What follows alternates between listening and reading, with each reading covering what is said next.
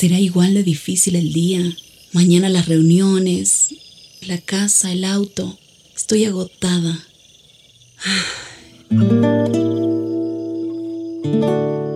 No importa cuántas cosas me hayan angustiado hoy. Me acercaré a Él porque Él tiene descanso para mi alma y mi mente. Cuando mi corazón está tranquilo, puedo escuchar su voz en quietud y confianza. Mi fortaleza está en descansar en Dios. Ven a descansar.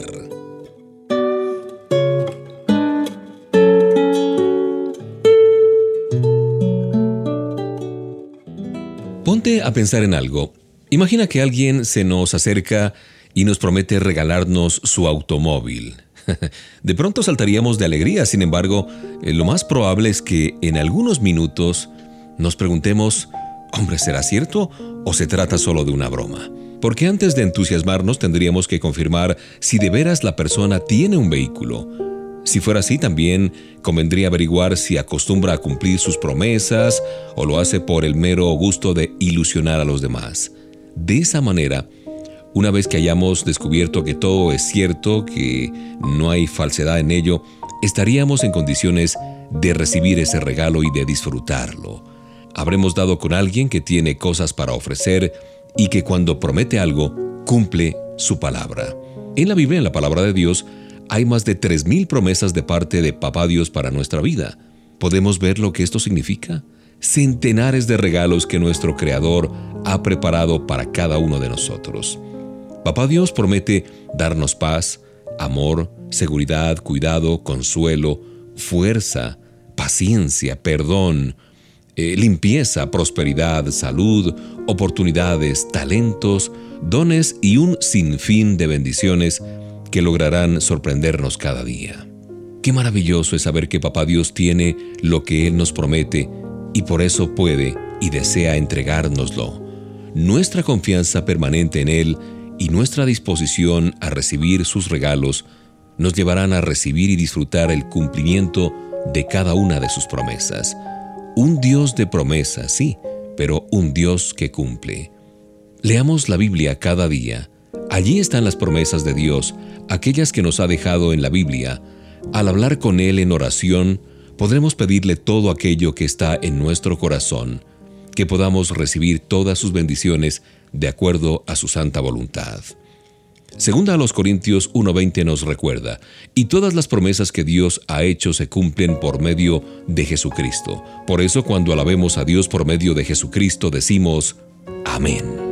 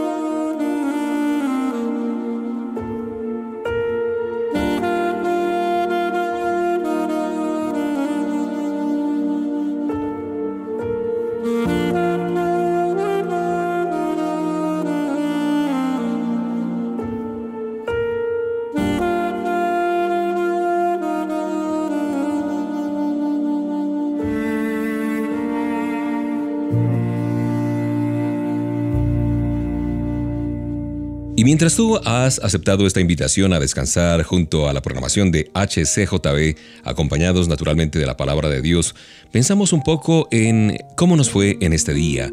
La culpa es un sentimiento algo extraño. Puede ser espiritualmente mortal. Ha sido un tema que los mismos teólogos siempre han debatido y los grandes eruditos han tratado de decidir si algo bueno puede surgir de ese sentimiento de culpa que todos tenemos o hemos tenido alguna vez. El apóstol Pablo no menciona directamente este tema cuando dice, ahora pues, ninguna condenación hay para los que están en Cristo Jesús. Esto está en Romanos 8.1. Sin embargo, sí trata de liberarnos del sentimiento de culpa por las faltas del pasado y el presente. Si Dios no nos condena, ¿qué derecho tenemos para condenarnos a nosotros mismos? En 1 de Juan 1.9 nos recuerda que cuando confesamos nuestros pecados a Dios, Él es fiel y justo para perdonarnos de todos esos pecados. Tal vez el sentimiento de culpa tenga un beneficio, mm, digamos, momentáneo, y es que cuando infringimos la ley moral de Dios, nos sentimos culpables. Y esto debería llevarnos al convencimiento de que hemos pecado y luego a la confesión y el arrepentimiento pero no debemos dejar que ese sentimiento nos atrape, nos esclavice. Dios nos ha provisto de lo necesario para tratar con el asunto de la culpa. Por medio de su Hijo Jesús, hemos sido perdonados y su deseo es que tengamos libertad, que tengamos esperanza en nuestras vidas. Nunca nos dejemos dominar por ese sentimiento de culpa que no viene de parte de Dios. El sentimiento de culpa es un conflicto interno que se produce en nosotros por algo que hemos hecho, pero el Señor ya nos ha perdonado si nos hemos arrepentido con un corazón contrito y humillado.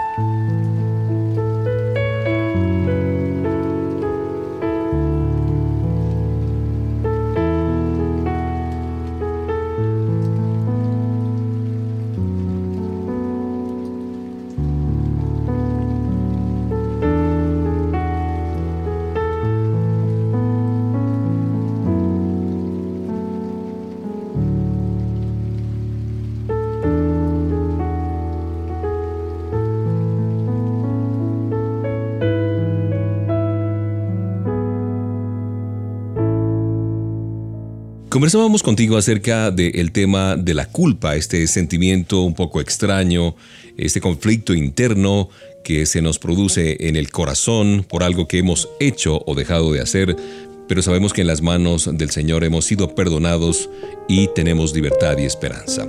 La tentación es común a todo ser humano también. Aún el mismo Hijo de Dios se vio tentado por el mismo Satanás a que le diera la espalda a la voluntad de Dios. Pero Jesús, conociendo las maquinaciones del diablo, se mantuvo firme en su amor y en su devoción al Padre Celestial. Uno de los propósitos que Cristo tuvo en su venida fue experimentar en carne propia, como decimos popularmente, nuestras necesidades y nuestras luchas. Él comprende cómo nos sentimos bajo el peso de la tentación. Él se enfrentó al tentador y venció a las tinieblas y la adversidad que acompañan los dardos de fuego que Satanás nos lanza. Recuerda que nunca harás frente a la tentación solo o sola. El Señor siempre está con nosotros y nos dará el poder que necesitamos para decir no a todo mal pensamiento y a toda tentación. Cuando el enemigo te susurre al oído mentira tras mentira con el fin de desalentarte, de derrotarte, mantente firme contra él revistiéndote de la armadura de Dios que habla Efesios 6, Además, recuerda que Dios nunca se sentirá decepcionado de ti, porque Él conoce toda tu vida y aún así te ama sin condiciones. La tentación no es pecado. El pecado se da cuando la llevamos a la práctica, y Papá Dios nos da las herramientas para decirle no a la tentación.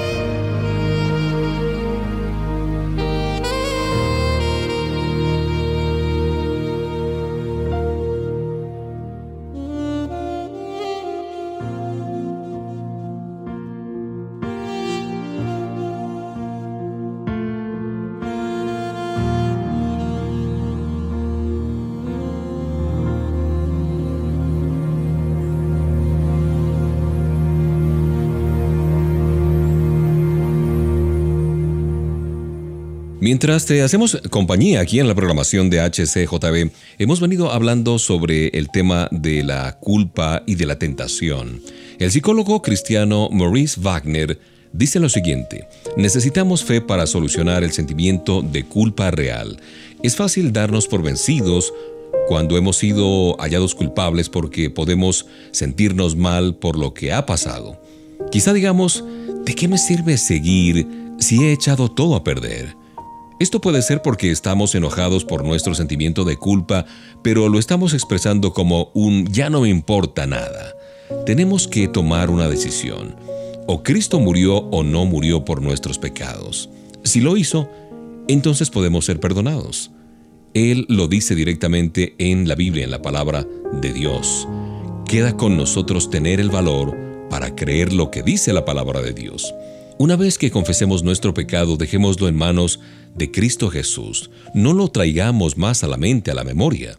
Entreguémosle este sentimiento de culpa y recibamos la gracia de Dios como evidencia de lo que Él está haciendo en nuestra vida. Otro aspecto negativo de ese sentimiento de culpa tiene que ver con cosas que no hemos hecho. Esto es lo que llamamos sentimiento de culpa falso, el cual es una de las armas predilectas que Satanás utiliza contra nosotros como creyentes. Así es que de acuerdo a lo que dice el psicólogo Maurice Wagner, se necesita valor para aceptar que de verdad hemos sido perdonados. Pidámosle al Señor que nos muestre el origen de ese sentimiento de culpa y si éste es real o falso. En todo caso, recuerda que tú eres un hijo de Dios y que su amor por ti es infinitamente eterno.